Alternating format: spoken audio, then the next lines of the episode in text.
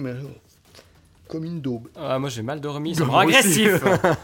Ouais, attends, tu- là, tu m'as t'as failli péter les oreilles. Alors, je veux bien qu'on vienne enregistrer les trucs, mais ça me fait moyennement marrer, si tu veux. Moi aussi, j'ai j'ai mal roupillé, puis j'ai l'impression que.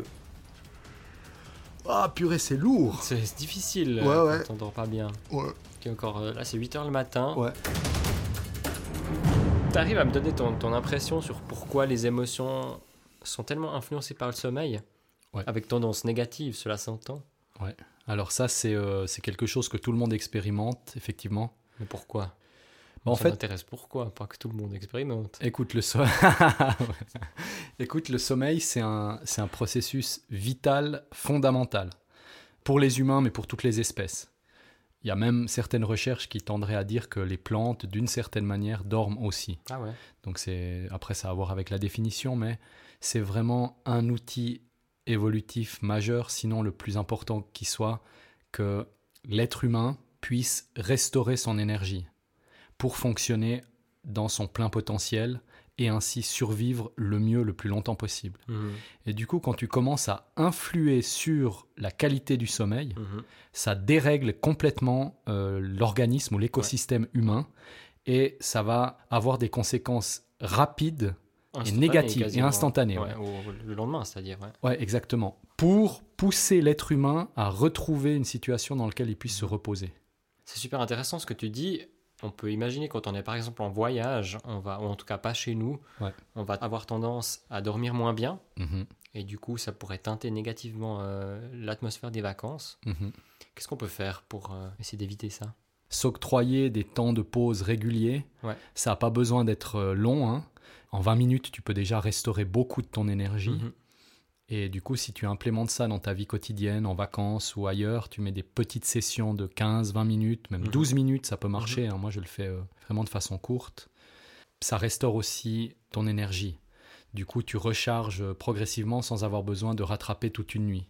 Parce Mhm. qu'en fait, le concept de rattraper des nuits ou rattraper de la fatigue, c'est pas vraiment possible. Mhm. Tu peux restaurer, mais tu peux pas rattraper euh, si t'as pas dormi pendant six mois. Ça va avoir des conséquences sur ton organisme qui Mhm. vont rester quelque part ancrées. Mhm.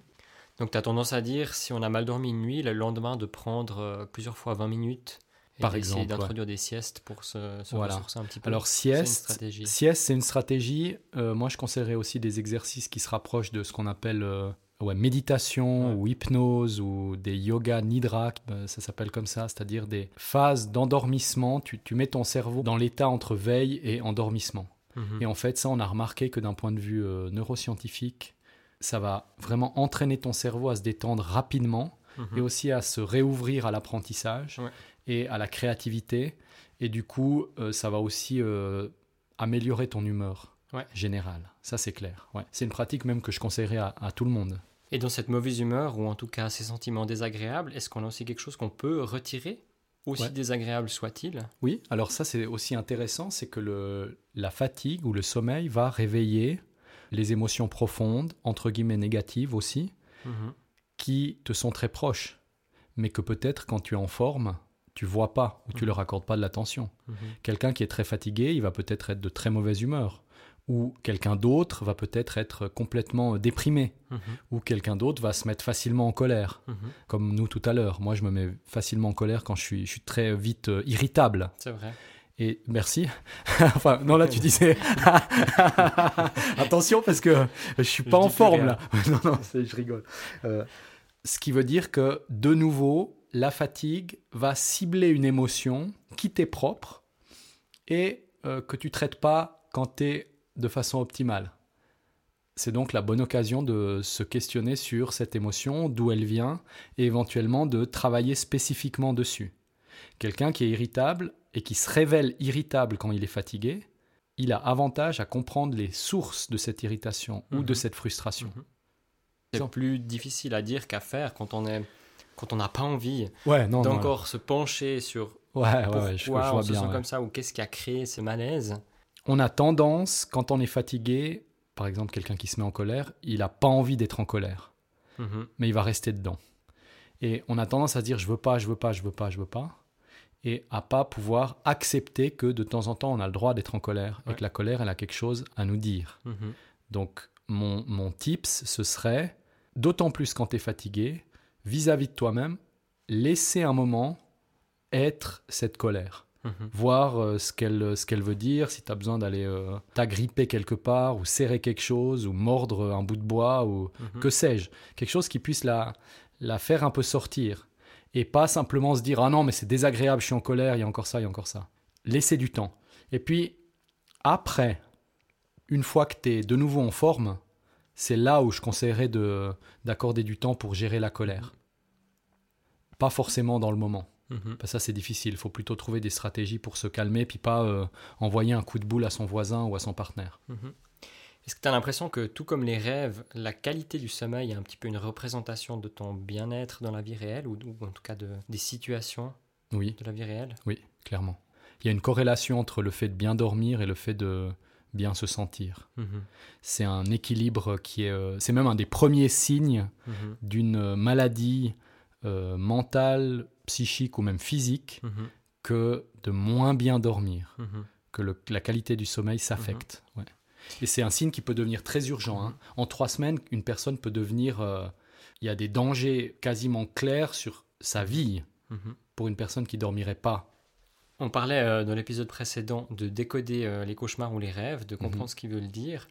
Là, euh, en général, c'est peut-être un peu plus clair parce que, quand- en tout cas pour moi, quand on peine à trouver le sommeil, on a souvent des pensées en fait qui nous Mhm, empêchent mhm. de trouver ce sommeil Mhm, et qui sont du coup beaucoup plus euh, tangibles. mhm.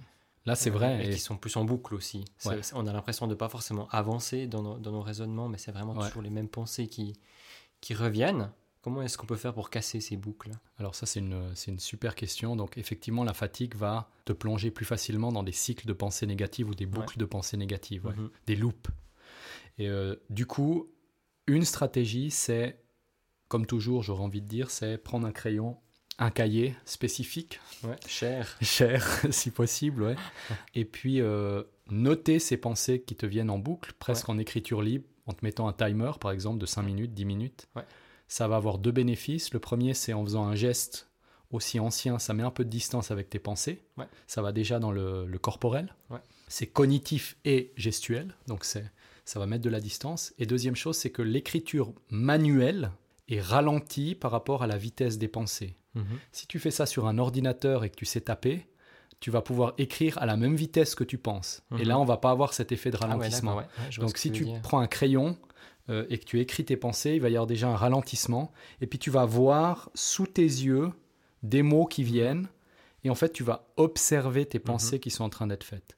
Et ça, c'est la fonction majeure qui permet aux personnes, par exemple, qui méditent ou qui ont une, euh, une pratique de méditation, Mhm. qui permet d'avoir une vie plus pleine. Ils, ils ont moins l'impression d'être euh, Mhm. submergés par leurs pensées ou de vivre à 200 à l'heure sans savoir, Ouais. sans rien comprendre.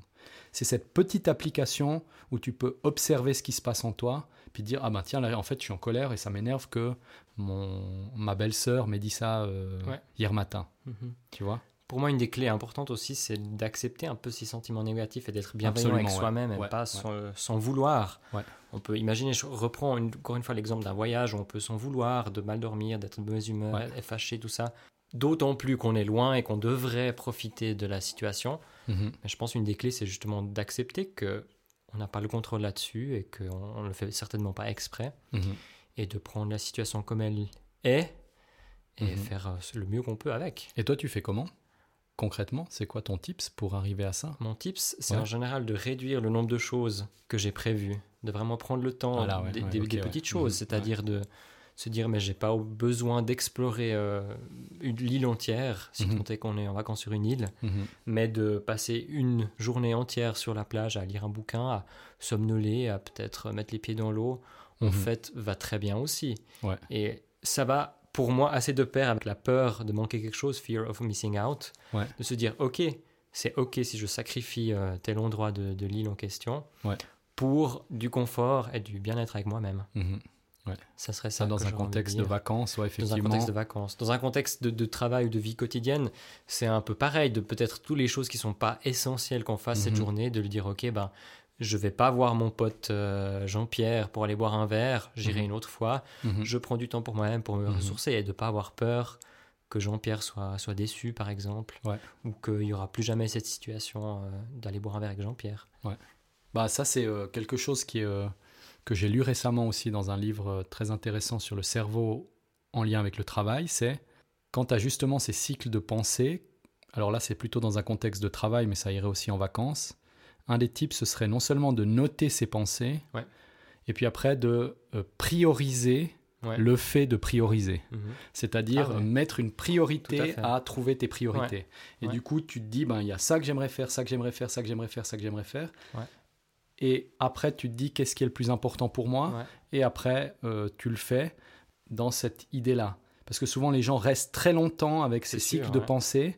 Et c'est auto-destructeur et ça s'auto-alimente en fait. C'est ce qu'on appelle un cercle vicieux. Un autre type, ce que je placerais presque au début, c'est quand tu es fatigué et que tu es crevé et que tu es en colère et que tu es frustré, par exemple, tu te poses la question qu'est-ce qui maintenant me ferait le plus plaisir? Puis peut-être, euh, pour certaines personnes, ça va Ouais. être euh, se rouler en boule sur le canapé, boire un chocolat chaud et lire une BD. Ouais. Tu vois? Tu peux avoir euh, 40, 55 ans, 60 ans, ça peut être là, le même besoin. Et très souvent, quand tu te poses cette question, c'est des choses très anciennes qui vont revenir, Mhm. que tu t'es pas permises ou qu'on t'a pas permis Mhm. de vivre aussi pendant que tu étais enfant Ouais. ou adolescent. Et du coup, quand tu te poses cette question, ce qui te vient, les informations qui te viennent, elles sont très importantes. Ouais. Si tu veux aller à Zurich, voilà, mais que tu peux pas, ça veut pas dire que tu dois forcément aller à Zurich, mais ça veut dire que tu dois te déplacer quelque part ou aller quelque part que tu aimes. Et tu peux aussi le faire par une méditation ou autre, mais cette question, elle est vraiment fondamentale. Alors moi, il y a un exemple d'une autre personne, je ne sais pas s'il écoute nos podcasts, mais il se reconnaîtra si, euh, s'il Ah oui. écoute. Il répondrait, je sais pas, à cette question, qu'est-ce qui me ferait plaisir? Ouais. Comment on fait dans ces cas-là si on ne sait pas ce qui nous fait plaisir? Il peut pas ne pas savoir parce qu'il sait. Il- la vie, elle est remplie. Tu peux, la vie, il n'y a pas de vide. Ok. Donc, il faudrait qu'il investigue un petit peu. Il y a peut-être un peu de complaisance. Ah ouais. C'est-à-dire, c'est facile, ouais. Un peu dans cette... euh, En fait, c'est la personne reste dans son scénario Ouais, qu'elle connaît. qu'elle connaît et qui est pas forcément son scénario. hein. Ça peut être Ah un ouais. scénario qui lui est, imposé par ses parents ou par d'autres frères et personnes, sœurs, peut-être, ouais. frères et sœurs, et du coup, pour des raisons qui lui appartiennent, il veut rester dans ce scénario. Et il a trouvé le blocage ou la parade Ouais. en disant T'as envie de quoi? De rien. Ou je sais pas. ou je sais pas.